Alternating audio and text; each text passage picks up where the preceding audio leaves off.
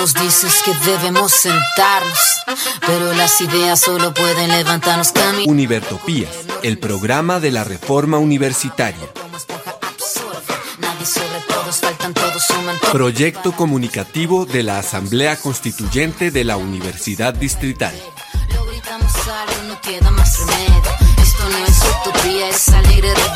Por una educación como derecho y bien común. Escúchenos en frecuencia libre en las redes sociales y los espacios de encuentro ciudadano de la universidad, el campo y la ciudad.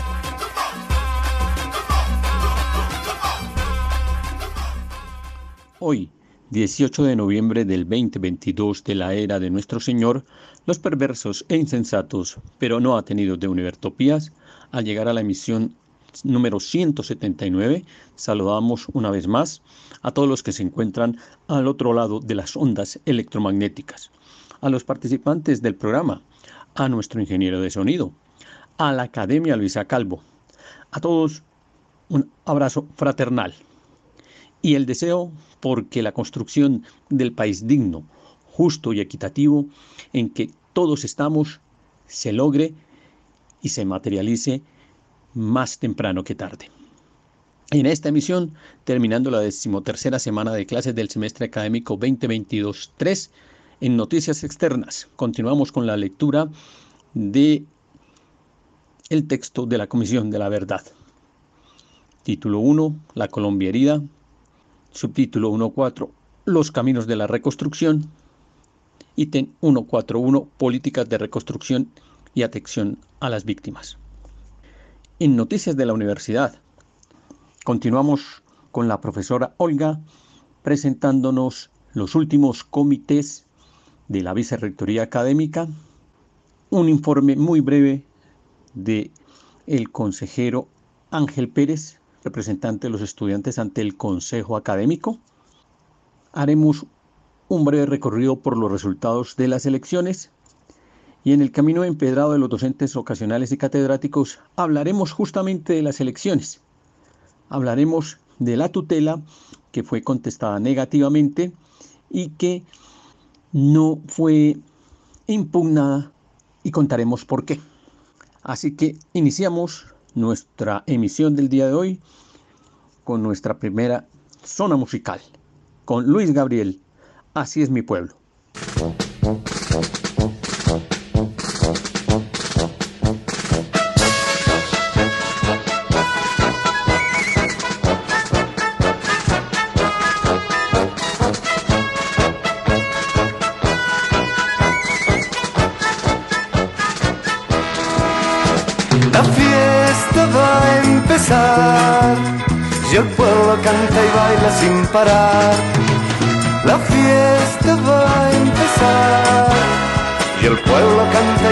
Sin parar. Mi pueblo se ha quedado sin pescado y la carne en el mercado racionada está. Los cerdos y gallinas van de huelgas, los borrachos van de juerga y los niños a rezar. ¡Aprisa! ¡Aprisa! El cura llama a misa. Las comadres con sus suegros, todos con vestidos negros, se apresuran por llegar. Yo que ando sin trabajo, con el pelo alborotado, me voy al parque a observar a las gentes de un partido de los hombres oprimidos que todo van a cambiar y un camino de promesas, cuentos chinos, porque todo siempre igual. Yo me miro los bolsillos y no encuentro cigarrillos ni dinero para comprar. Cazando mariposas me río de todas las cosas y me olvido de fumar.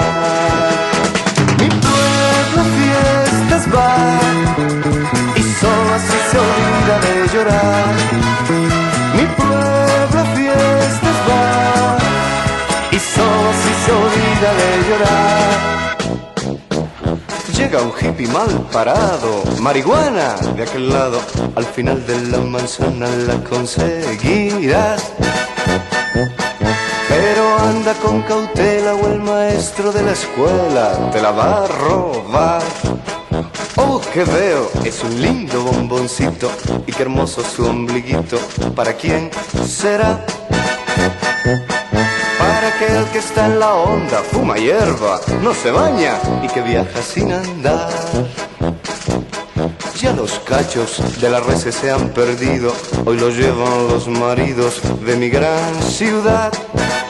Y ellas miran sus vecinos, pero nunca el mal camino han seguido de verdad. Beber, cantar, bailar, mi pueblo así se olvida de llorar.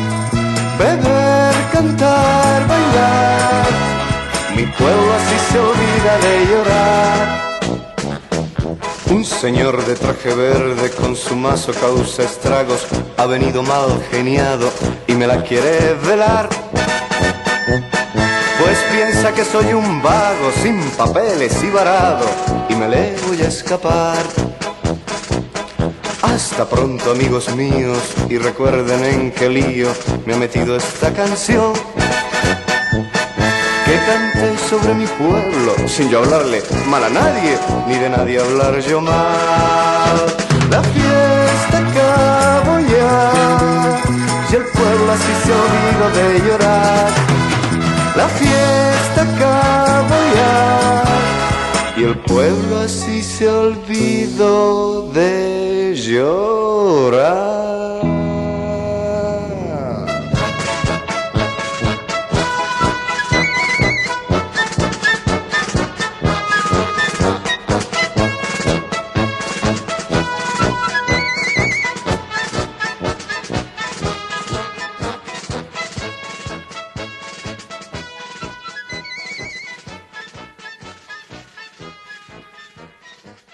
Después de este mensaje de Luis Gabriel, iniciamos con nuestra zona de análisis de la reforma. Vamos a revisar los últimos comités que le quedan a la profesora Olga, son 14 y 15. Vamos a revisarlo rápidamente. Comité 14. Comité de Currículo y Calidad, creado mediante resolución de Rectoría número 322 del 7 de julio del 2022 por medio del cual se actualiza y modifica la denominación del subsistema de autoevaluación y acreditación de la Universidad Distrital Francisco José de Caldas. Se crean los comités de currículo y calidad y se dictan otras disposiciones. Según el objetivo del artículo sexto, el comité, entre comillas, de currículo y calidad debe tomar decisiones para poder liderar y ejecutar las acciones necesarias para el diseño, control, aseguramiento, gestión, evaluación y autorregulación con fines de mejoramiento continuo de los programas académicos. Sin embargo, el artículo quinto lo consagra como instancia académica asesora al estipular, abre comillas, el subsistema de currículo y calidad estará conformado por el Comité Institucional de Currículo y Calidad, por los comités de currículo y calidad de los programas de pregrado y posgrado, y por los subcomités de currículo y calidad de las facultades pregrado y posgrado, adscritos a la Vicerrectoría Académica y facultades respectivamente, como instancias académicas asesoras del Consejo Académico, de la Vicerrectoría Académica y de las decanaturas en temas referidos al currículo y calidad de todos los programas académicos, cierra comillas. Extrañamente, en la resolución de rectoría no aparece la conformación del Comité Institucional de Currículo y Calidad, entre comillas, ni sus funciones, pero lo que sí determina la mencionada resolución en el otro artículo quinto, porque hay dos, es que el coordinador general del Comité Institucional de Currículo y Calidad será un docente de planta de la universidad cuya función principal es la de liderar las acciones de currículo y calidad en la universidad y coordinar las funciones y actividades de los comités de currículo y calidad de los programas de pregrado y posgrado Dicho coordinador general es designado por el rector previa solicitud efectuada por la Vicerrectoría Académica de la Universidad. Según el artículo octavo, el Comité de Currículo y Calidad de Programas Académicos de Pregrado estará conformado por un total de 13 personas así. El vicerrector académico quien lo preside, el coordinador general, el coordinador del comité de cada facultad de programas académicos de pregrado quien ejercerá la secretaría técnica, Serían seis coordinadores, uno por facultad en este momento. El director del Instituto de Estudios e Investigaciones Educativas IEIE. El coordinador del Comité Planestic y Educación Virtual. El director del Centro de Relaciones Interinstitucionales. El coordinador del PAIEP y el coordinador del Observatorio Laboral Regional Nodo UD. Primera observación.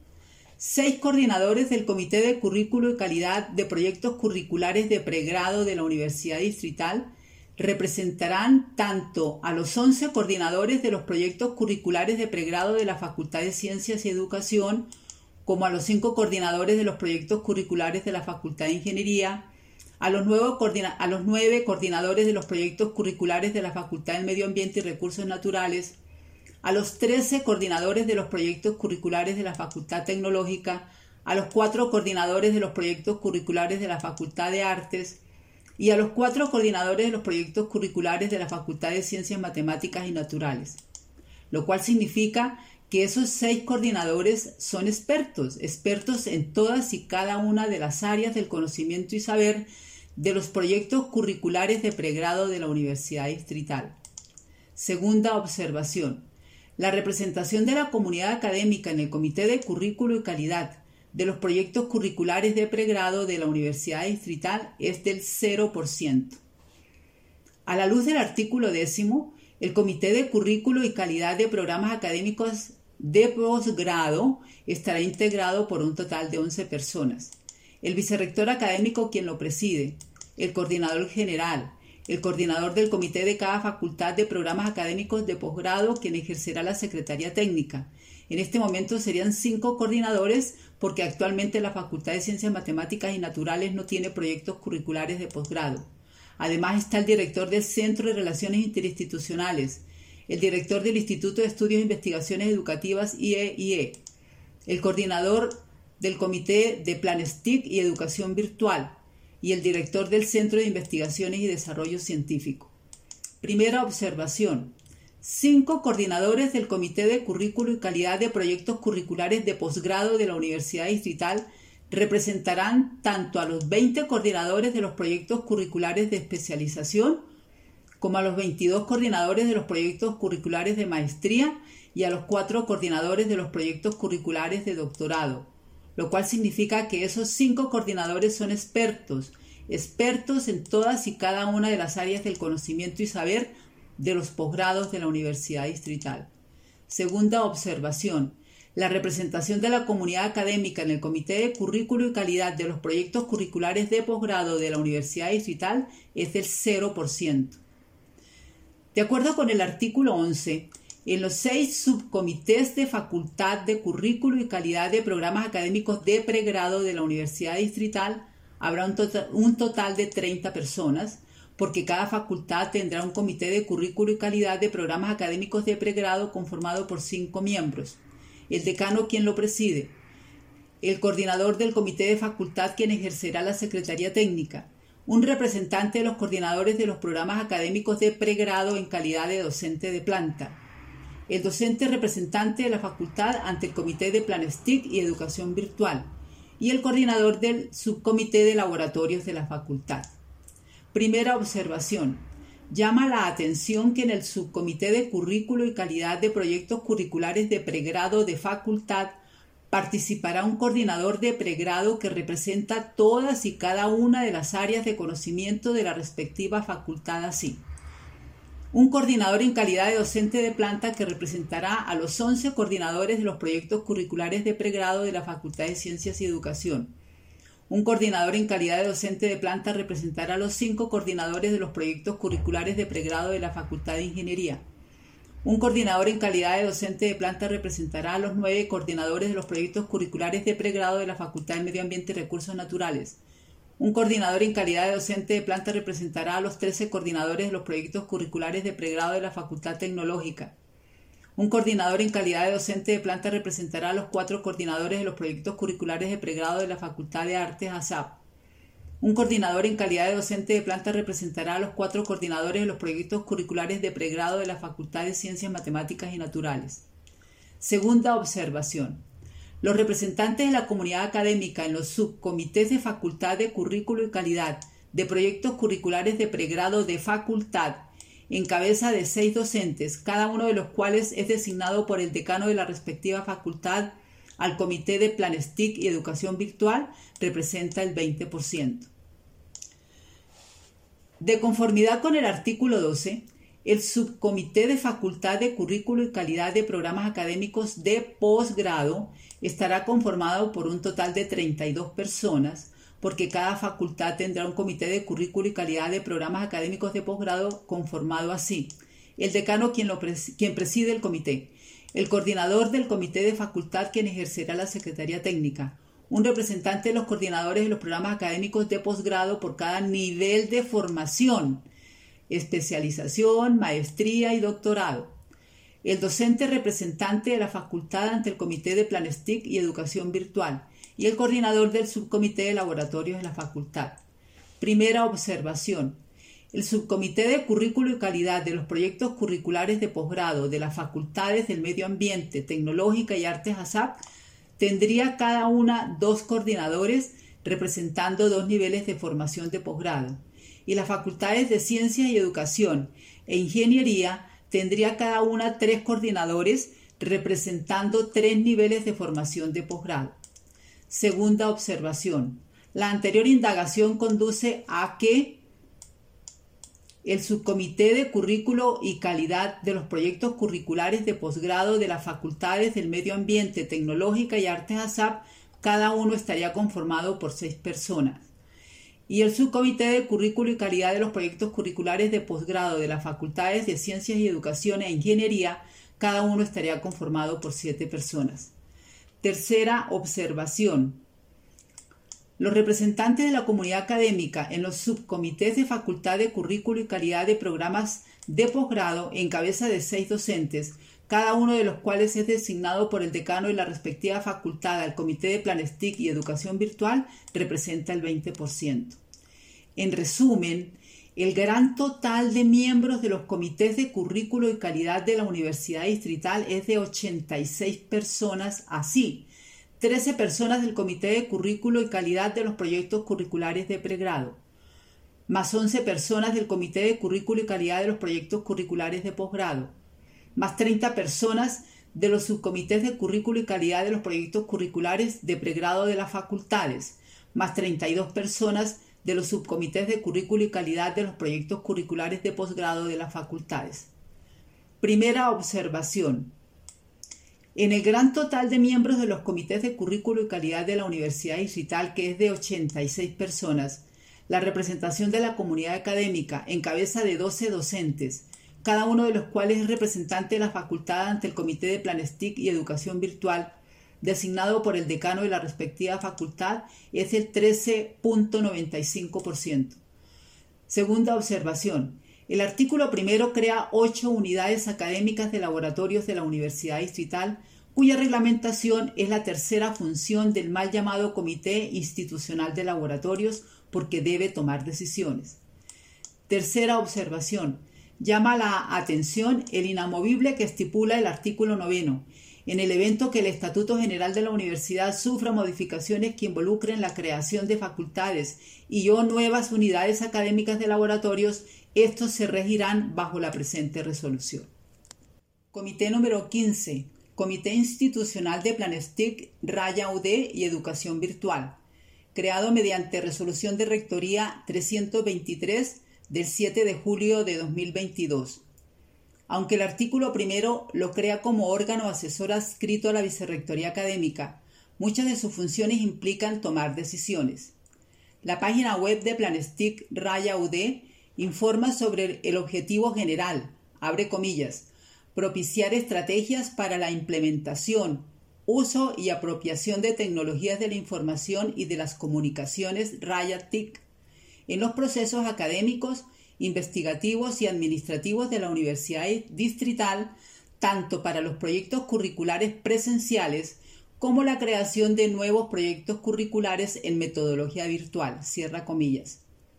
A la luz del artículo segundo, el Comité Institucional de Planestic, Raya UD y Educación Virtual estará conformado por 12 personas, el vicerrector académico o su delegado, el coordinador general de Planestic, Raya UD y Educación Virtual, designado por el rector a propuesta de la Vicerrectoría Académica. Un docente representante de cada facultad, designado por el decano, quien coordina el grupo de trabajo en TIC y educación virtual de cada facultad. Actualmente serían entonces seis personas, una por cada facultad. El coordinador general de los comités institucionales de currículo y calidad de pregrado y posgrado. El jefe de la sección de biblioteca o su delegado. El jefe de la oficina red de datos o su delegado. El jefe de la oficina asesora de sistemas o su delegado. Primera observación. Los representantes de la comunidad académica en el Comité Institucional de Planestic, Raya UD y Educación Virtual, en cabeza de seis docentes, cada uno de los cuales es designado por el decano de la respectiva facultad para que coordine el grupo de trabajo en TIC y educación virtual, es del 50%. Segunda observación. El docente representante de cada facultad, quien coordina el grupo de trabajo en TIC y Educación Virtual de cada facultad y es miembro del Comité Institucional de Planestic, Raya UD y Educación Virtual, podría ser designado por el decano de facultad a la luz de los artículos 38, 39, 41 y 42 del Estatuto Académico vigente de la Universidad Distrital? Tercera observación. El número de integrantes de cada grupo de trabajo podría ser variable e indeterminado hasta tanto cada consejo de facultad apruebe el proyecto de conformación del respectivo grupo de trabajo académico en TIC y educación virtual. En consecuencia, no se tienen los datos que permitan calcular la participación porcentual de la comunidad académica en tales grupos de trabajo de cada facultad. Finalmente, sobre estos últimos siete mal llamados comités de los 15 adscritos a la Vicerrectoría Académica podemos afirmar. Primero, que en los últimos siete mal llamados comités participan en total 180 personas. Segundo, que del total de las 180 personas, 31 pertenecen a la comunidad académica. Tercero, que de, las 31 personas que pertenecen a la comunidad académica, 31 son docentes y 0 personas son estudiantes. Cuarto, que de los 31 docentes, 25 han sido designados y seis aprobados por los consejos de facultad.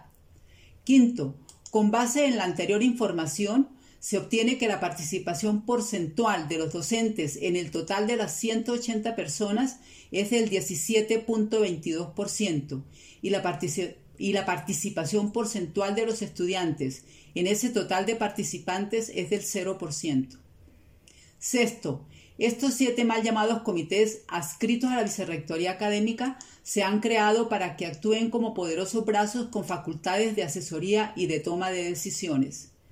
Séptimo, ¿por qué cada facultad no conformará un subcomité en TIC, sino un grupo de trabajo académico en TIC de conformidad con el artículo 38 del Acuerdo 004 de 1996, Estatuto Académico de la Universidad, según lo estipula el artículo sexto de la resolución de Rectoría 323 del 7 de julio de 2022? Octavo, a la luz del artículo sexto de la resolución de Rectoría 323 del 7 de julio de 2022, al parecer correspondería a cada facultad definir la estrategia para la consecución de recursos que, que requiera el grupo de trabajo académico en TIC y educación virtual, porque el literal F del artículo 39 del Estatuto Académico vigente de la Universidad Distrital señala, abre comillas, el proyecto de conformación del grupo de trabajo debe contener recursos y estrategias para su consecución, cierra comillas. Noveno, la gestión y funcionamiento de la Vicerrectoría Académica, basada en los mal llamados comités, la hacen lucir como una dependencia dedicada a abordar temáticas y funciones yuxtapuestas y disímiles, y aunque muy importantes, contribuyen consciente o inconscientemente a profundizar la dispersión, la atomización, la desarticulación y la muy escasa participación efectiva de la comunidad universitaria en la toma de decisiones en el presente de la Universidad Distrital. Saquen ustedes sus propias conclusiones hasta una nueva oportunidad y muchas gracias. y después de este trabajo de la profesora Olga, que merece ser revisado con mucha cautela, con mucho dedillo frente a lo que viene ocurriendo con las modificaciones a los comités que hacen parte o son en este momento resorte de la vicerrectoría académica y que por ende están teniendo unas modificaciones que los hacen más parecer unos consejos, unos supraconsejos por encima del consejo académico, por encima del consejo superior y que prácticamente llevan a que estos definan lo que ya viene de esas de esos dichosos comités que se vuelven perennes, permanentes en el tiempo. Es interesante que cada uno de los miembros de la universidad y sobre todo quienes van a ejercer los cargos de dirección y quienes van a representar a los docentes tengan una postura muy clara, muy crítica y muy constitucional. Es decir, si estamos en términos constitucionales, los consejos toman las decisiones, los comités asesoran, pero no son ni perennes ni eternos en el tiempo. Y los órganos de participación, más que asesorar, son los que invitan a la administración a que, al ser escuchados, al proponer de diferentes vertientes académicas que sus propuestas se oigan, sean recogidas o bien por el Consejo de Participación o bien por los consejos específicos de escuela, de facultad, de programa, de instituto, de centro, etcétera, lleguen a la asamblea universitaria y que de allá salten al consejo habiendo hecho un recorrido, un tránsito participativo que lleve a que realmente todas las voces sean oídas, no solamente las voces de la administración o de los cercanos a la administración. Bien, cerramos aquí este tema y antes de entrar a los bloques que tienen que ver con el proceso electoral y que tienen que ver con la tutela interpuesta por dos miembros de la comunidad universitaria, vamos a hablar primero de el documento de la Comisión de la Verdad. El título 1, La Colombia herida. Subtítulo 1.4, Los caminos de la reconstrucción. Ítem 141, Políticas de reconstrucción y atención a víctimas. 1.4, Los caminos de la reconstrucción.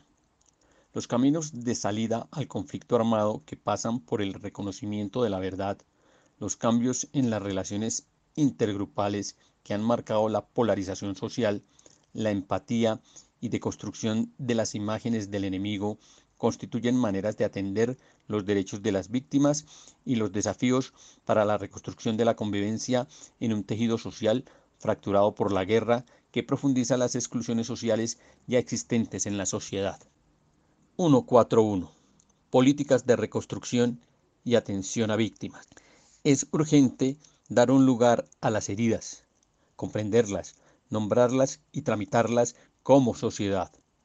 Un sindicalista que dio su testimonio a la comisión hizo una necesaria reflexión sobre el lugar de las verdades para poder elaborar lo que hemos vivido como sociedad y dar paso a la reconstrucción del tejido social.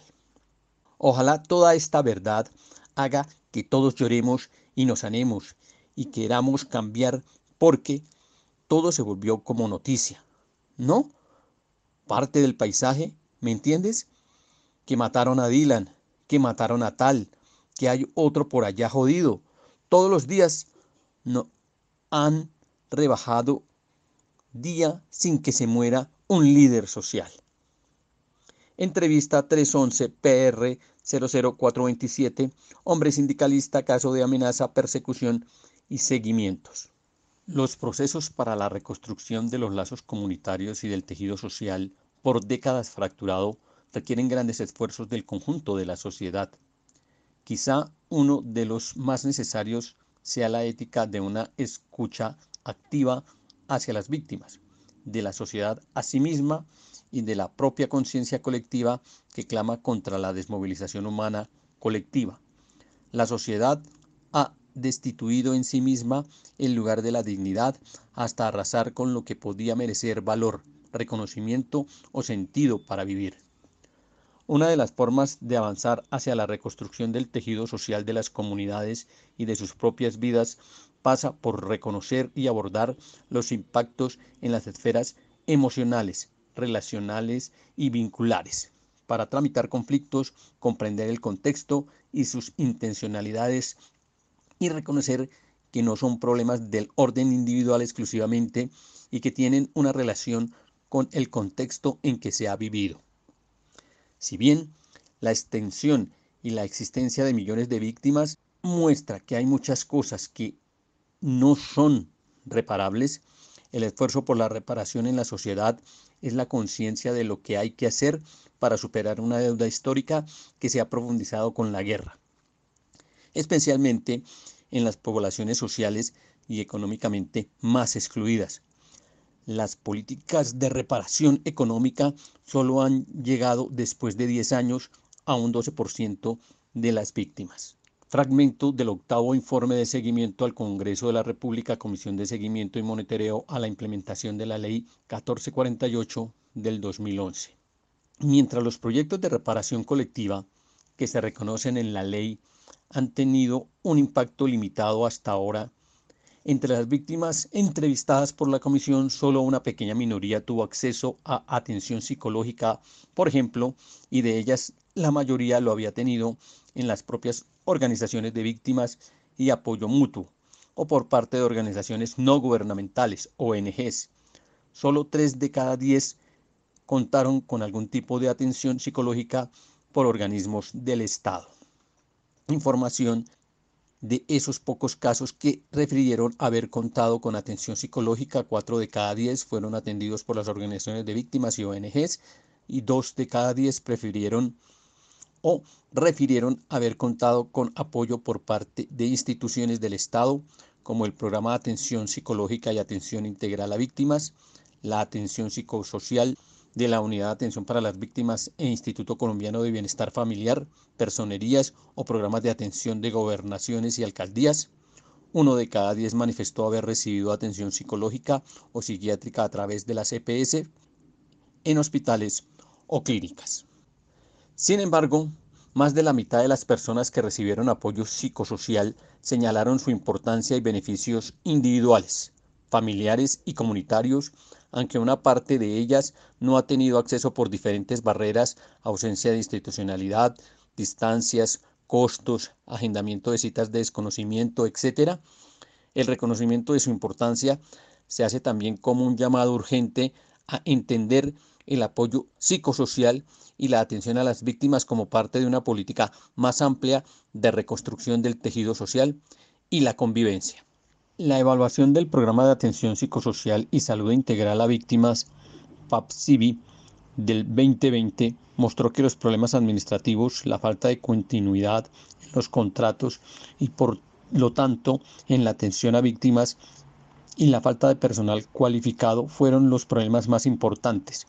Esto es urgente más cuando se tiene en cuenta que la cobertura de atención psicosocial que han desplegado en el Ministerio de Salud es baja Solo uno de cada 20 personas víctimas han accedido al proceso de atención y el 78.7% de las personas que han recibido la atención se encuentran en zonas de cabecera urbanas y semiurbanas, excluyendo en gran medida aquellos territorios rurales de difícil acceso y con enormes impactos psicosociales dejados por la violencia.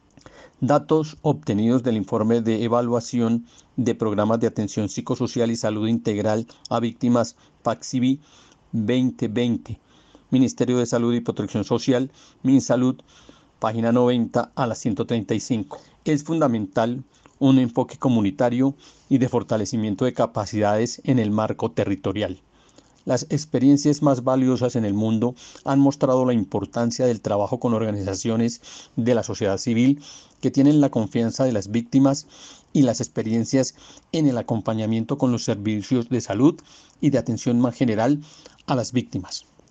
En concordancia con el conflicto de larga duración que han experimentado las poblaciones, su reparación también implica una perspectiva de largo plazo, contextualizada sensible a las necesidades de las víctimas, sus familias y comunidades, que apueste por el reconocimiento de la particularidad de cada experiencia, lo cual, dada la persistencia de algunas dinámicas violentas, requerirá abordar la reexperimentación de nuevos hechos. Brindan atención psicosocial en un contexto de desprotección en el que existen necesidades básicas insatisfechas en la población que participa en el proceso de atención. Limita el cumplimiento integral del derecho a la rehabilitación. Si bien yo puedo hacer la mejor atención posible y la persona puede tener la mejor disposición para ser atendida, el hecho de que una persona tenga sus necesidades básicas insatisfechas no es una tierra infértil para la rehabilitación, porque una persona que no puede acceder al alimento, a agua potable, que no tiene un techo fijo, pues si esas necesidades no están resueltas, es mucho más complejo atender las otras necesidades. Si la persona habita en unas condiciones de miseria, la posibilidad de rehabilitación es mucho menor. Eso tiene, por supuesto, un impacto en los profesionales también, porque entonces, a pesar de que yo haga como profesional el mejor esfuerzo y la persona tenga toda la voluntad de caminar una senda de rehabilitación o de mitigación del daño, el hecho de que viva en un contexto hostil puede facilitar que sea revictimizada. Entrevista 1041 CO 00501, funcionarios del Ministerio de Salud. Como país, ha resultado complejo entender las persecuciones del extenso conflicto armado. La dimensión de la necesidad de atender a las víctimas choca con la burocratización de los servicios y con las instituciones implicadas, lo que supone que las esperanzas que se depositan en las normas que reconocen garantías y protegen los derechos de las víctimas son frustradas por su incumplimiento y su dilatación y por las diferentes barreras que se imponen en la búsqueda de la atención y la rehabilitación. En este sentido, es necesario que los programas se alejen de la estandarización de la atención psicosocial y conciban la participación y la implicación de la sociedad civil en el trabajo como manera de restablecer los lazos de confianza, dar importancia y un lugar en el ámbito social al dolor de las víctimas, reafirmar su capacidad para comprender lo que ha pasado y reconocer su agencia para evitar la perturbación de los ciclos de violencia, son maneras de aportar como sociedad a la reconstrucción del tejido social a través del apoyo mutuo, poder reconocer la gravedad de los hechos de violencia y los impactos que han dejado en la vida de las personas y entender de manera global las secuelas a largo plazo son pasos necesarios en la reconstrucción. Yo creo que el camino que nos queda a los colombianos es el del diálogo, es sentarnos, pero eso sí, hay que entender de que estamos en un país y que somos diversos, que tenemos que aceptar la diversidad, que no todos podemos pensar igual. Es que eso es lo que no me parece a mí, que por el hecho que tú no pienses igual que mí, tú eres mi enemigo, podrá ser mi, podrá ser mi contradictor en un, digamos, diálogo franco y honesto, sin intereses más nada que el de Colombia. Podremos sacar este país adelante, o sea, no veo otra solución pero todos tenemos que poner, porque de pronto también coge la cátedra y decir de que sea la derecha o de izquierda es que el universo produce diverso. O sea, no todos somos iguales. En la naturaleza, en lo que sea, y yo creo que esa es la mejor cura. Para que esto no se repita, lo otro, sí, contarlo, contarlo. Y yo lo último que puedo decir es no tratemos de polarizar la verdad. La verdad es la verdad y no tiene por qué tener matices, ni negros, ni oscuros, ni nada. Así pasó, así pasó. Y no tomar eso para armar venganza, para justificar programas. No, esto fue lo que pasó. Y esto, digamos, es el error que no podemos volver a cometer. Entrevista 136, volumen 10039, hombre, presidente de Junta de Acción Comunal, caso de amenaza, desplazamiento forzado, homicidio, secuestro y tortura. Las políticas de reparación deben formar parte de una política de reconstrucción más amplia, en lo que la reparación colectiva debe llevar a cabo acciones sostenidas en el tiempo que aborden local y regionalmente el conjunto de medidas de memoria, atención a las víctimas, garantías de seguridad y protección y reconstrucción de los entornos vitales que fueron afectados por la guerra. Si hay algo que en todos los países ha mantenido abiertas las heridas del conflicto armado o la dictadura donde se produjeron violaciones masivas de derechos humanos ha sido el impacto de la desaparición forzada. El propio proceso de paz estableció la creación de la unidad de búsqueda de personas desaparecidas. La desaparición forzada no solo es un delito permanente, sino también una herida permanente que necesita una acción continua que acompañe y dé cobertura legal al reconocimiento de los esfuerzos de las familias buscadoras y sus derechos a la participación, la información, la seguridad y el apoyo para poder saber la verdad y el destino de sus seres queridos. Cada fragmento de la lectura que hacemos nos pone a pensar realmente en este conflicto que ha sacrificado tantas vidas y que parece no se surte en una sociedad distinta. Pero bueno, Seamos optimistas, hay que serlo, hay que ver cómo hacemos de esta sociedad una nueva experiencia para la construcción del futuro del país, de la nación que todas y todos nos merecemos. Vamos a nuestra siguiente nota musical. En este caso, con Pablos Gallinazo, La Mula Revolucionaria.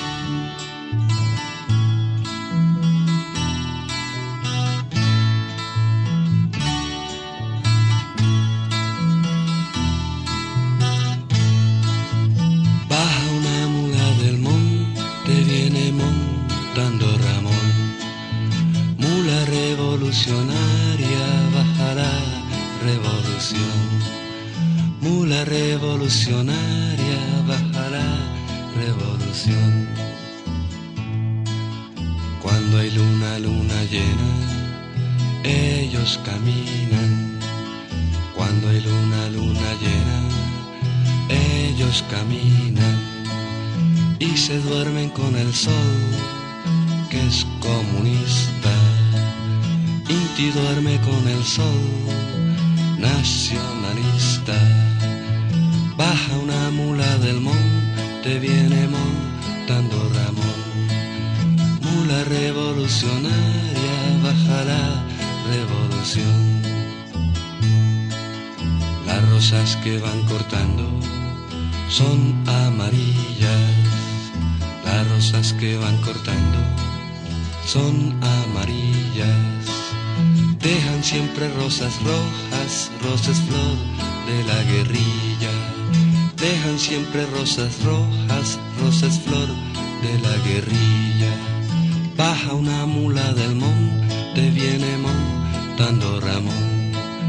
Mula revolucionaria, baja la revolución.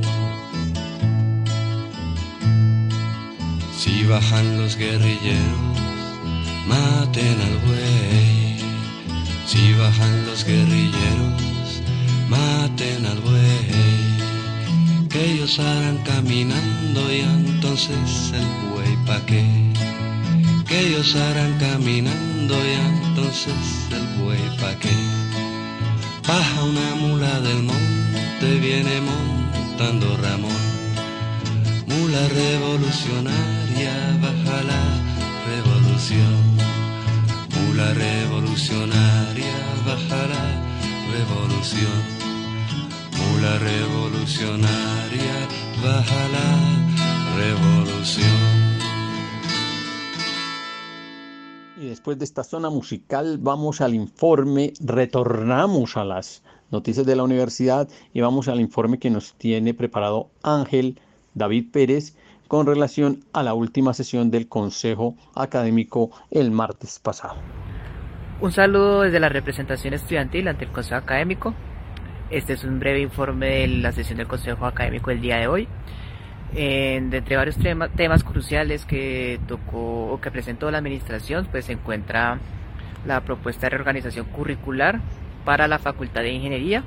Eh, la administración presentó esta propuesta de, reorganización curricular que entre otras pues tiene la en el marco tiene en el marco la propuesta eh, bajar la duración de las carreras bajar el rango de 160 a 180 créditos a 135 a 150 esto pues es un cambio muy agresivo que está tratando de presentar la administración.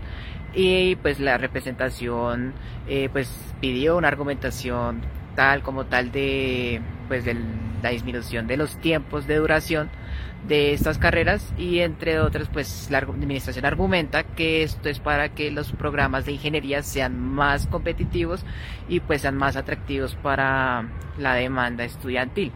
Esto pues no es una, una razón de fondo pues dado que eh, no la, la, administración no presentó estudios serios para soportar ese día, al igual que la incorporación del 30% de mediación tecnológica, o sea, eh, educación remota para los programas de ingeniería. Entonces, entre otras, pues la, administración dijo que faltaba el concepto jurídico de esta propuesta y pues entre otras eh, pusimos que se, se, evaluara esos puntos a tratar sobre la disminución de la duración de las carreras y la incorporación de la mediación TIC de hasta el 30% de los, de los programas de pregrado. Por otro punto, pues eh, se volvió a tocar el tema de las admisiones para los programas de pregrado. Esta representación estudiantil volvió a insistir sobre la segunda opción para, los admitidos a los programas de pregrado y eh, otra opción que puede ser que sea la admisión por bolsa la administración pues se comprometió a hacer las modificaciones necesarias para que eh, el otro año pues se presentara la modificación y pues se diera se diera un nuevo sistema de admisiones para los programas de pregrado para que pues suplir los programas que no tengan o que no cumplan con el cupo mínimo y evitar que pues no se abran las cohortes para siguientes semestres. Por último, el programa de tránsito retorno, la vicerrectoría académica quitó el punto que se iba a tratar sobre tránsito retorno, dado que argumentaba que en el informe que había presentado el equipo de vicerrectoría académica no, no estaba acorde para presentarse. Entonces, esto es preocupante, pues dado que ya tenemos muchos compañeros que están esperando este programa de tránsito retorno para poder graduarse, dado que los consejos de facultades no les ha aprobado por primero el, el reintegro extemporáneo y pues segundo pues también es preocupante que ya es un número considerable, está alrededor de mil estudiantes que no han podido graduarse o presentar la tesis por el tema de que primero se les venció el límite de, renovaciones o por haber sido excluidos por alguna causal de, de, pérdida de calidad estudiante. Este es, un, este es el, el informe de la representación estudiantil ante el Consejo Académico. Muchas gracias David por ese informe. Entonces quedan los estudiantes, quedamos los profesores en estado de alerta frente a cómo entonces la universidad va a empezar a recortar los programas académicos, es decir, el debate que proponían los profesores de la Facultad Tecnológica frente a lo que está ocurriendo con humanidades, que se dijo varias veces que no estaba ocurriendo, se está haciendo realidad en la Facultad de Ingeniería, lo que quiere decir que se hace extensivo para todas las carreras de la universidad. Ojo pues avisor y atentos con los demás informes que ha entregado nuestro compañero estudiante Ángel. Y ahora nos vamos al camino empedrado de los docentes ocasionales y catedráticos con tres informes. El primero de ellos, un comunicado que circula en la fecha de 16 de noviembre del 2022, o por lo menos es el fechado, pero realmente circuló extrañamente el 17 de noviembre en medio de la propaganda electoral. Es un comunicado que tiene fundamentalmente un propósito y es el título que dice Asunto, Manual de Procedimiento para la Liquidación de Nómina de Docentes de Vinculación Especial. Y en el primer párrafo señala que es necesario hacer un documento fiable que garantice, facilite y permita la normativa interna y externa para el pago de la nómina de los profesores de vinculación especial. No es raro para todos los profesores de la Universidad Distrital y para toda la Universidad Distrital que este año ese pago de la nómina de profesores ocasionales y catedráticos ha sido realmente perversa. por muchos factores que se han explicado varias veces aquí en la emisión y por factores que también el rector ha explicado en los medios oficiales que tiene en la universidad, pero que igualmente, a pesar de tantas explicaciones, no se entiende.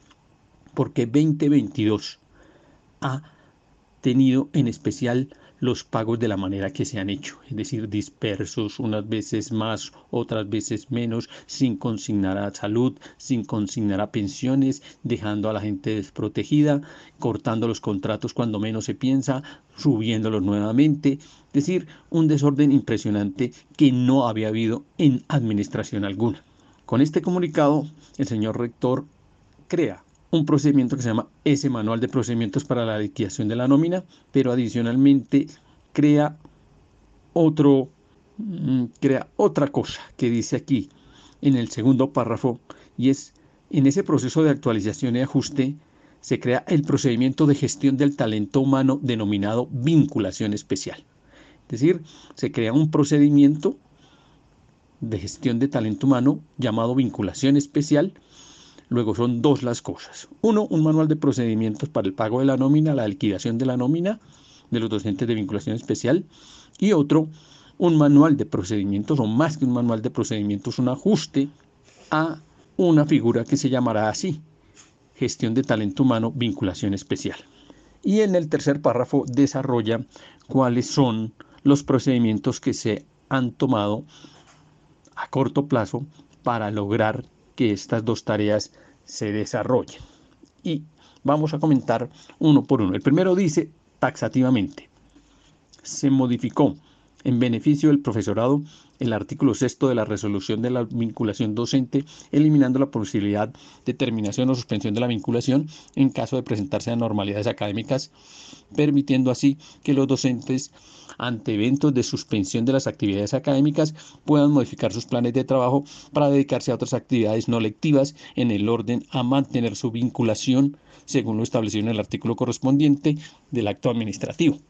Eso quiere decir un efecto muy positivo que igual que en la pedagógica, que fue donde nació ese artículo, que fundamentalmente consiste en que si hay algún paro estudiantil, si hay algún paro de trabajadores administrativos, si por algún evento cesa la labor académica de relación con los estudiantes, se puede suspender el contrato de los profesores, que se aplicó en alguna ocasión aquí en la universidad, en alguno de los paros del 2018, pero que se cayó en la universidad pedagógica y que acaba entonces de caerse en la universidad distrital según esta, este comunicado. Habrá que revisarlo efectivamente profesor por profesor en sus resoluciones. Hay que revisar la resolución a ver si efectivamente ese artículo se cayó, lo cual es un avance, señor Giovanni Tarazona, es un avance. Compañeros profesores, es un avance. Y entonces, ¿cómo se resuelve? Como se dice en la parte final, los profesores podrán ajustar un plan de trabajo para desarrollar otras actividades.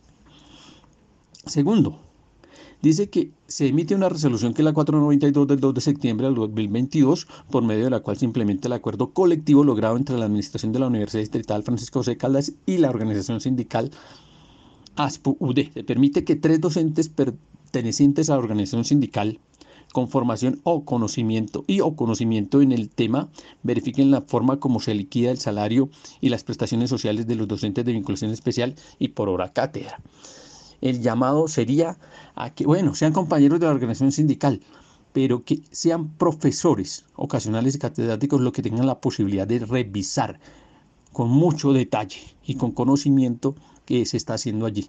Nosotros llamaríamos a que la profesora Marisol Camacho estuviese en esa comisión. Sin embargo, la profesora no está sindicalizada en la organización sindical de ASPO, entiendo, por el maltrato que ella ha recibido por parte de la organización sindical durante todos estos últimos años. Sin embargo, creemos prudente que ella haga parte de esta comisión, como muchos otros docentes que seguramente tienen mucho más clara la película que los propios miembros de la junta directiva de ASPO que denotan desconocer los propios problemas de los profesores de la comunidad universitaria. Tercero, priorizó la asignación de recursos para garantizar el desarrollo de las 45 semanas durante el año 2022. Entonces está diciendo que en este año se dieron 45 semanas que equivalen al 17% del presupuesto de funcionamiento y que se garantiza el incremento del punto docente para los programas de pregrado y el incremento salarial mínimo legal vigente para los programas de posgrado. Bien, 45 semanas son 10.23%, 10.25 meses. Siempre la consigna ha sido que sean 11 meses los que se paguen o 10.5 en el peor de los casos. Llegar a 10.25 es un avance, pero no se hace como dice el comunicado, porque la administración sea benigna con los profesores, sino porque hay un desespero por unificar el calendario académico para garantizar que sea homogéneo con los semestres académicos regulares. Primer periodo académico en un primer semestre, segundo periodo académico en un segundo semestre y en el periodo intermedio los cursos vacacionales, que es lo que busca hacer la administración, que es importante pero no vital.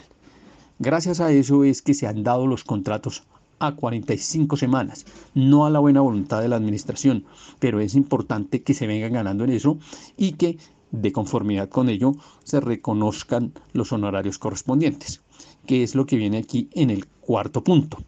Como, como consecuencia de lo anterior, se logra la vinculación continua por dos periodos del profesorado Vines, garantizando así la vigencia de la seguridad social durante el periodo de suspensión de las resoluciones, es decir, se garantizó la vinculación de los docentes por 45 semanas, 10.25 meses, reconociendo el pago de prima de servicios a los docentes Vines de tiempo completo y medio tiempo ocasional. Eso debería ser extensivo a los profesores de hora cátedra. Pero lo importante aquí es que se reconozcan no solamente la prima de servicios, sino todas las primas, los factores salariales, sean de vacaciones, de prima de vacaciones, de prima de servicios, de servicios prestados, todas son cinco o seis factores que deben ser reconocidos total o parcialmente de acuerdo a cómo estipule el decreto 1279 pero deben ser reconocidos porque eso fue lo que reconoció la sentencia 06 de 1996. Así que eso debería estarse pagando Dice él que la primera vez que se paga no es cierto, eso ya es la segunda vez que se paga porque en la administración de Ricardo García, en su primer año, igual que de este señor, en su primer año se hizo el contrato también a 10.5 meses para los profesores ocasionales de tiempo completo y de medio tiempo. Así que es la segunda vez que se hace. Es importante que todos los profesores ocasionales, por favor, revisen si efectivamente la liquidación de sus contratos, la liquidación al final va a tener todos los factores salariales. Quinto, se están llevando a cabo ajustes en los sistemas de información para mejorar las fechas de pago de las nóminas de los docentes de vinculación especial, aclarando que se han garantizado en un 90% los pagos. Cumplimiento de las fechas establecidas en las resoluciones de vinculación. Bueno, se dice que se, está, que se debiera pagar los 5, no está ocurriendo, se está pagando el 8 o 9 y no se le está pagando al 90% de los docentes. Es mucho menor el número de docentes a los que se les paga ya incluso en fecha pasada. Lo que interesa aquí es que se regularice una fecha.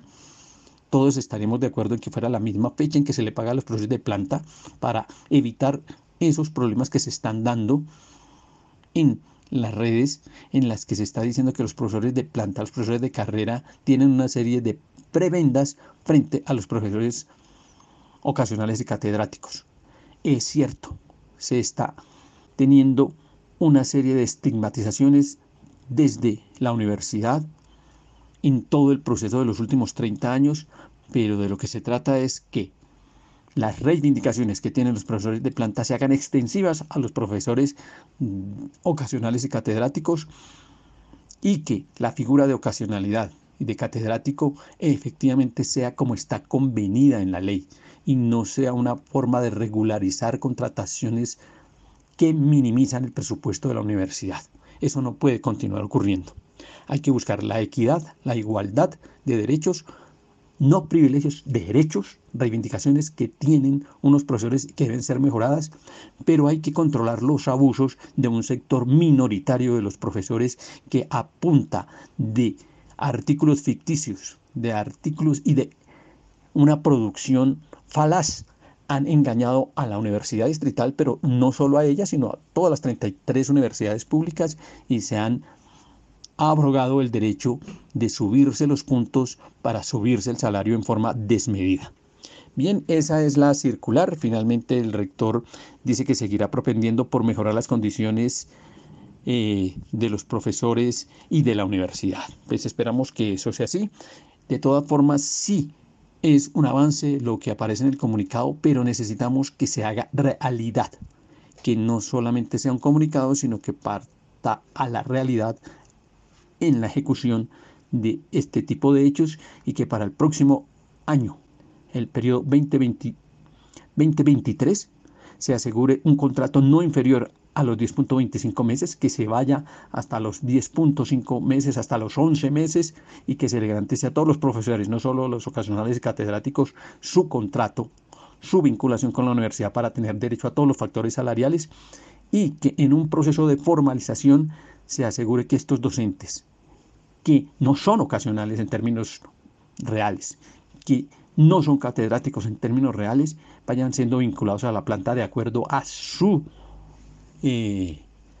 convicción, de acuerdo al trabajo que le ha entregado a la universidad y de acuerdo a las necesidades del servicio en la universidad y de acuerdo a los ingresos presupuestales que se requieren para tal fin.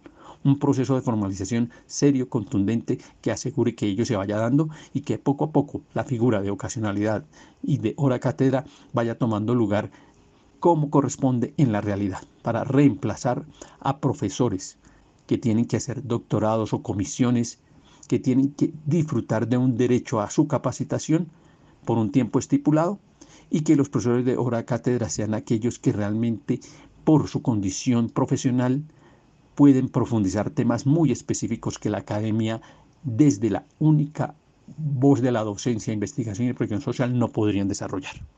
Bueno, el tiempo se nos agota, pero no vamos a dejar al margen las dos noticias que todavía nos quedan. Por un lado, una rápida visión o el fallo de tutela que nos llega justo en estos días y eh, los resultados finales de las elecciones. Entonces nos vamos por ahora al himno que la Universidad del Valle ha realizado para los profesores ocasionales y catedráticos en nuestra tercera zona musical.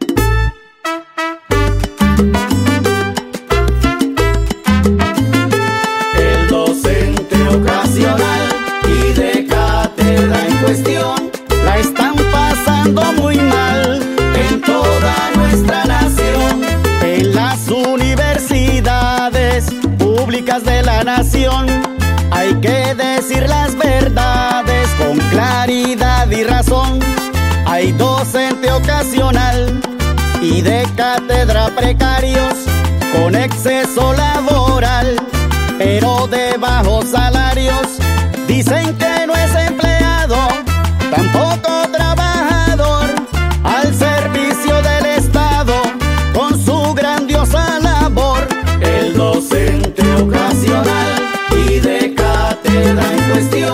la están pasando muy mal en toda nuestra nación. Se los vincula por meses y trabajan en exceso se les paga pequeñeces en un injusto proceso. No van a tener pensión con tan poca sumatoria, mientras que a la educación están llenando de gloria. Luchemos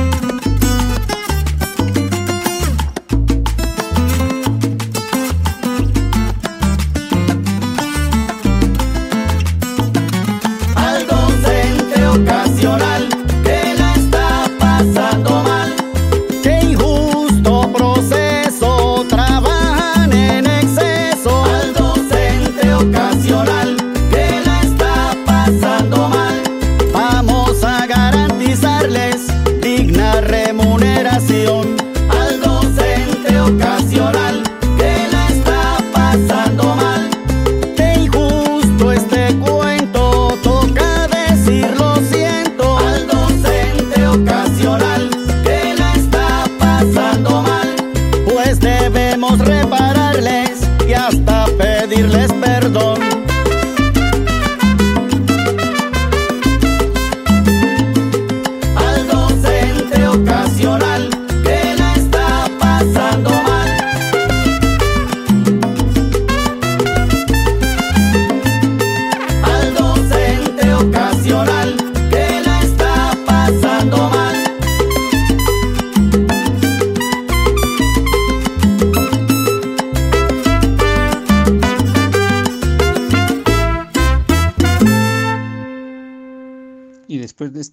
Pues arranquemos con la tutela de la que fuimos accionantes William Camilo Africano, profesor de vinculación especial, profesor ocasional, de esta universidad, y Jairo Ruiz, profesor de planta de esta universidad.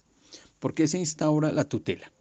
Se instaura la tutela porque después de haber solicitado a la administración que derogara el- la resolución que da vida a las elecciones en las que se convoca a los docentes y a los estudiantes a participar de los cuerpos colegiados, Consejo Superior, Consejo Académico, Consejos de Facultad, nos encontramos con que efectivamente para Consejo Académico y Consejo Superior Universitario los profesores ocasionales y catedráticos no tienen posibilidad de ser candidatos y por ende ser representantes de los profesores a estos dos organismos en virtud de lo dispuesto en el acuerdo 03 de 1997 en su artículo 11 y en su artículo 17 respectivamente.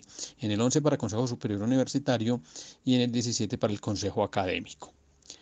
Emana la resolución correspondiente a la 465 en la que se convoca elecciones, solicitamos a la administración que revocara esa resolución y que modificara los artículos 11 y 14 de el acuerdo 03 porque son inconstitucionales y la administración el 11 de octubre nos contesta negando la revocatoria de este acto administrativo y señalando que el juego continúa como viene.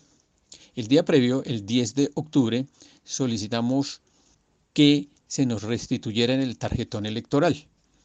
Esa solicitud nunca fue contestada. Había podido ser contestada junto con la eh, resolución negándonos eh, la posibilidad de, la revocatoria del acto administrativo, pero no fue contestada. Ante eso, entonces, instauramos acción de tutela en virtud de que se estaban violando varios eh, derechos de los profesores ocasionales y catedráticos. El primero, a participar en el proceso electoral, es decir, a ser elegidos. Y de alguna manera, a, en el proceso de ser elegidos, pues la posibilidad de que pudieran votar por él, por el candidato ocasional catedrático. La segunda, el derecho a que se tiene a que se den respuestas claras porque no se nos contestó porque no ingresamos al tarjetón electoral que debieron haberlo contestado el 11 y no lo contestaron, así que violaron el debido proceso y violaron eh, el derecho a solicitar información. Esos elementos constituyeron los elementos de la tutela que finalmente pedía los siguientes requerimientos. Uno, que se protegiera el derecho fundamental consagrado en los artículos 2, 13, 40 y 68 de la Constitución Política. Dos, que se protegiera el derecho de petición. Tres, que en virtud de ello se ordenara la restitución en el tarjetón de eh, la plancha correspondiente. Cuatro, que se ajustaran las normas internas de la universidad a la Constitución Nacional, porque el artículo 11 y el artículo 17 van en contravía a la Constitución Nacional y que se tomaran medidas cautelares. Claro, la tutela no puede dar medidas cautelares, obviamente ese punto no iba. En la respuesta de tutela, que consta de tres partes, una primera parte donde van estos cinco requerimientos y el soporte jurídico que se entregó por parte de los accionantes, una segunda parte que en donde vienen los requerimientos que se le hicieron a la universidad y la, las respuestas que da la universidad, y una tercera parte en donde se dan las consideraciones para en una última y cuarta parte tomar la decisión. Pues en la primera parte está todo el resumen de lo que hemos dicho. En la segunda parte la universidad da la respuesta en términos de decir que no se está violando el derecho a la igualdad, que no se está violando ningún derecho constitucional, porque la universidad es autónoma y en medio de la figura de su autonomía puede decir cómo los profesores definen las reglas internas para participar de Consejo Superior y Consejo Académico y que ya la universidad en el Acuerdo 03 lo normatizó. Y dicen que nunca se envió un requerimiento por parte de los creyentes frente a seguir en el tarjetón. Nosotros a la juez, que en este caso le tocó la 37, se le envió el correo en el que se le dice dónde está la información. La universidad dice no tenerla. El caso es que por no tener ese papel, por el juez no tener en su poder la solicitud formal de querer ingresar al tarjetón después de habérsenos negado en el día 9 de octubre, eh, eh, entonces eh, el juez falla con base en una argumentación, entre otras esa, y con base en la defensa de la autonomía universitaria y que existen unos estatutos internos que efectivamente sobre la luz del el artículo 69 de autonomía universitaria no violaría el derecho a la igualdad de los profesores, decide negar la tutela. Bien, no se hizo dentro de los tres días siguientes, por cantidad de, trabajo acumulado, la respectiva impugnación, pero el borrador por lo menos quedó elaborado y el borrador lo que dice es que sí se entregó el documento que no le llegó a la juez, se descarga el correo y se descarga el documento y se le aclara que la universidad sí está violando el derecho a la igualdad porque a los profesores le está tratando en forma discriminada, no como contesta la universidad, que se le están considerando los mismos derechos, los mismos deberes, cuando en la práctica eso no ocurre. Sin embargo, los peticionarios vamos a hacer uso de una figura que ella misma en la tutela eh, pone sobre el tapete, y es en la tutela se amparan derechos que con otra figura sería imposible amparar. Y dice que esta figura, la de impugnar los artículos 11 y 17 del Acuerdo 03, se puede hacer a través de otras figuras de ley y llama a que los querellantes las usen. Y entonces el llamado es a que usemos esa que nos queda, que es la demanda de nulidad de esos dos artículos, el artículo 11 y el artículo 17 del Acuerdo 03 de 1997 ante la Corte. Y eso es lo que procederemos a hacer durante estos próximos días. Dejamos el informe allí porque el tiempo se nos agota. A propósito de las elecciones, ya están los resultados de las mismas. Debemos mencionar lo siguiente. En cuanto a los estudiantes que ingresan a la asamblea universitaria se da un registro de 2, 4, 6, 8, 11 estudiantes. Es decir, que habrá que abrir un nuevo proceso de elecciones para lograr cubrir todos los estudiantes faltantes. Eso querría decir que quedan alrededor de 29 cupos todavía para los estudiantes. Es decir, la asamblea está bastante, bastante debilitada frente al número de estudiantes, hay que frente a las elecciones de los docentes nos encontramos con los siguientes resultados. El Consejo Superior gana la lista de José Manuel Flores Pérez con César Augusto García Ovaque, quien venía realizando esa labor, en donde hemos visto que el avance ha sido completamente nulo con relación a lo que se debe hacer con los profesores y sus propuestas, aunque el resultado es bien apretado. Ganó con 265 votos, mientras que la segunda plancha, que es la de Olga Lucía Castiblanco y María Eugenia Calderón, tiene 223 votos y la de Carlos Toledo y Olga Lucía Godoy tiene 211 votos. Es de registrar que la lista de Wilman, Enrique Navarro y Lilia Edida Aparicio quedó con 221 votos. En lo que tiene que ver con el Consejo Académico, el asunto quedó con un triunfo del voto en blanco con 530 votos y un total de votos a favor de la única plancha que quedó inscrita, producto de impedir a los docentes ocasionales y catedráticos que puedan participar de este proceso eleccionario, 487 votos, así que esta se tendrá que volver a realizar. Por otro lado, los consejos de facultad quedaron así. El de Ciencias Educación queda con Gloria Estera Elizalde y Hernán Javier Riveros con 76 votos. Eh, ella es miembro de la actual Junta Directiva de ASPO. La de Medio Ambiente quedó con Alexander Zamora Belandia y Beatriz Elena Guzmán Medina. La elección de representante de los profesores ante Consejo de Facultad Tecnológica queda la compañera Livia Susana Urrego Rivillas con Edgar Javier Mantilla Bautista, también una elección bastante apretada frente con las otras dos listas. Y en el Consejo de Facultad de Ingeniería se encuentra el profesor César Leonardo Trujillo Rodríguez y Santiago Salazar Fajardo para finalmente en el caso de la Facultad de Artes, lista única elegida en Asamblea General de Egna Rocío Méndez Pinzón, Adrián Edgar Gómez González, con 93 votos.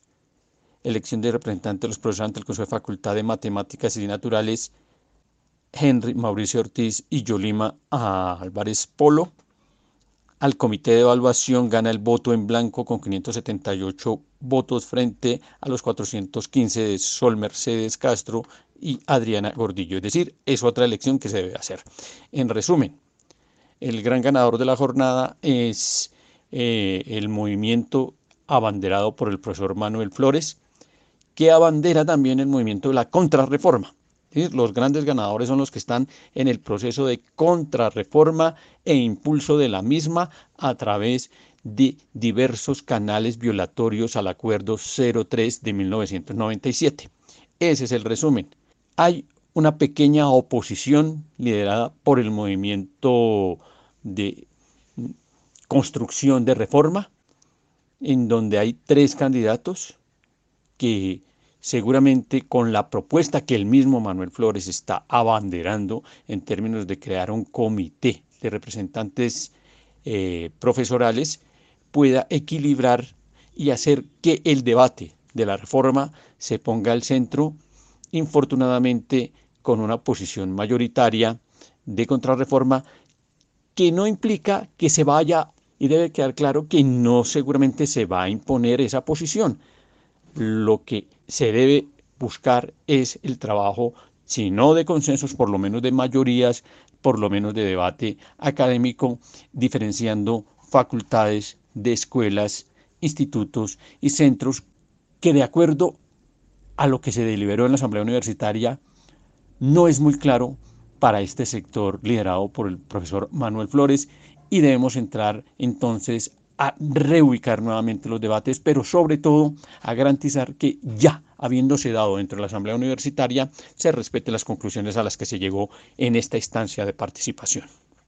Hasta aquí, entonces, el informe y nos vamos a nuestra última zona musical con Ana y Jaime Ricardo Semillas.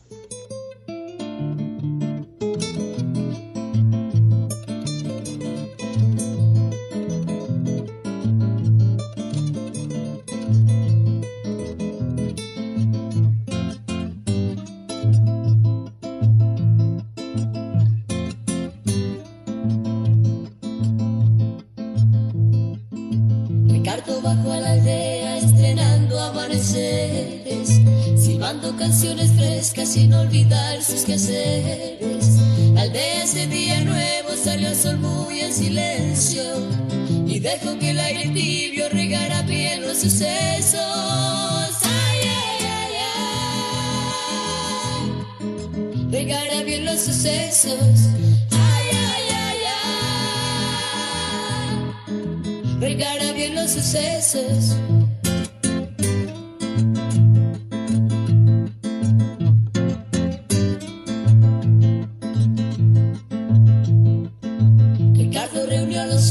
y les habló con despacio. Palabras verdes, esperanza, teñidas de sal y selva. Les dijo la vida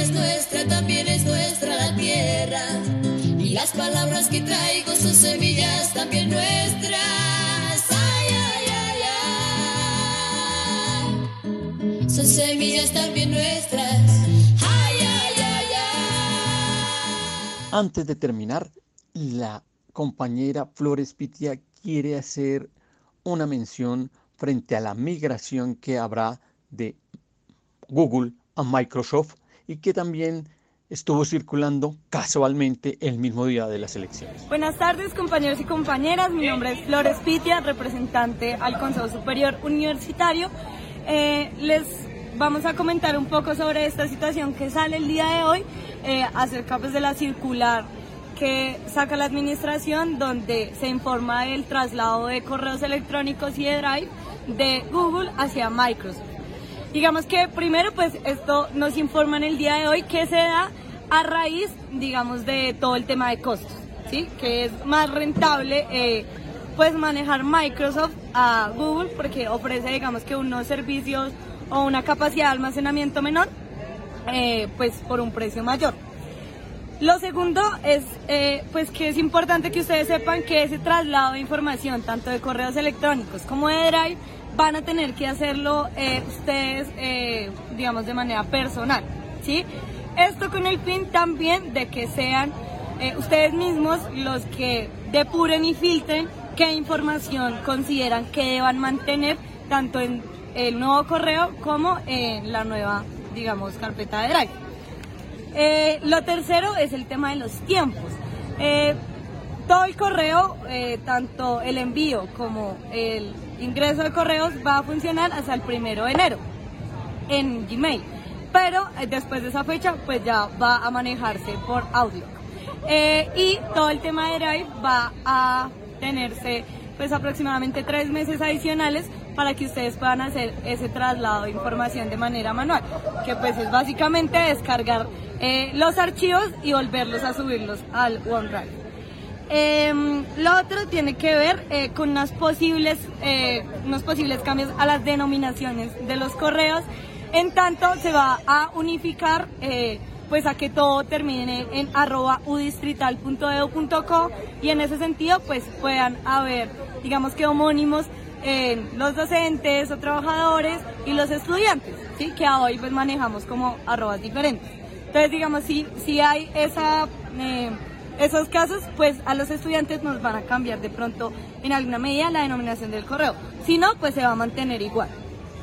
Em, lo otro que tiene que ver con pues esos símil de servicios y cosas que ofrece Google, ¿no? Como calendar y todo ese tipo de cosas, pues eh, nos van a explicar y la idea es que en general pues la red de datos saque todo un instructivo de cómo se hace el traspaso de información, pero también cuáles son los servicios de Microsoft que vamos a tener y cuál es el símil que tienen con los servicios que ofrece hoy Google.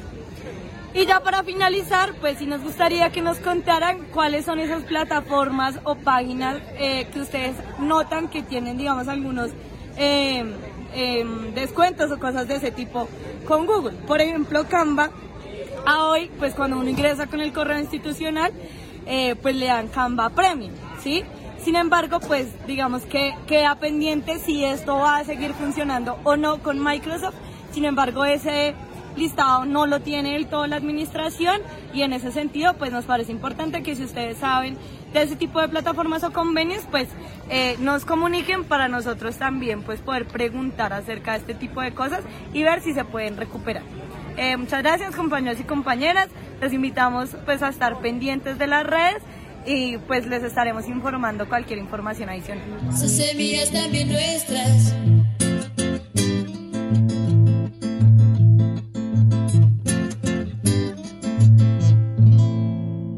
Aldea ese día nuevo, amargo el sol al recuerdo, y sintió que el aire tibio se llenaba de sucesos. Un disparo cortó el viento sed de sangre emboscada. Y Ricardo dobló el cuerpo sin terminar la palabra. Ricardo murió ese día, hermano de hombre y semilla. Murió mirando la vida que entre sus manos moría.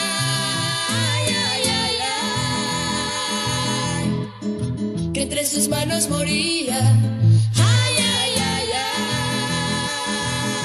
ay. Ricardo murió ese día.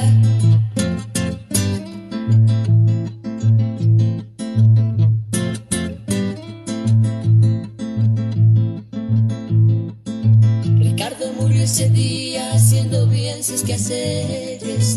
Cayó sembrando semillas de nuevos amaneceres. La vida es nuestra, muy nuestra. Las palabras que traigo son semillas también nuestras.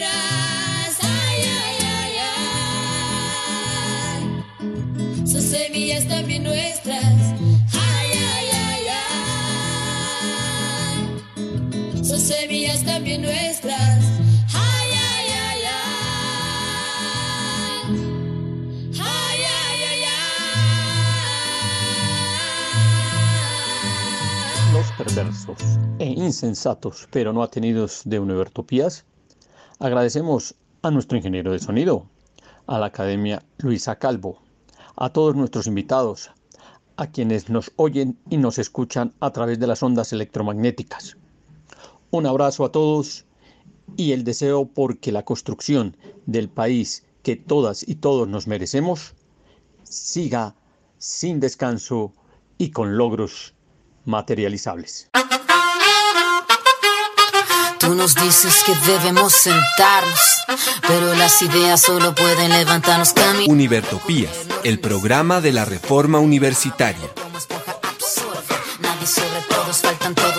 Proyecto comunicativo de la Asamblea Constituyente de la Universidad Distrital. Lo gritamos algo, no queda más remedio.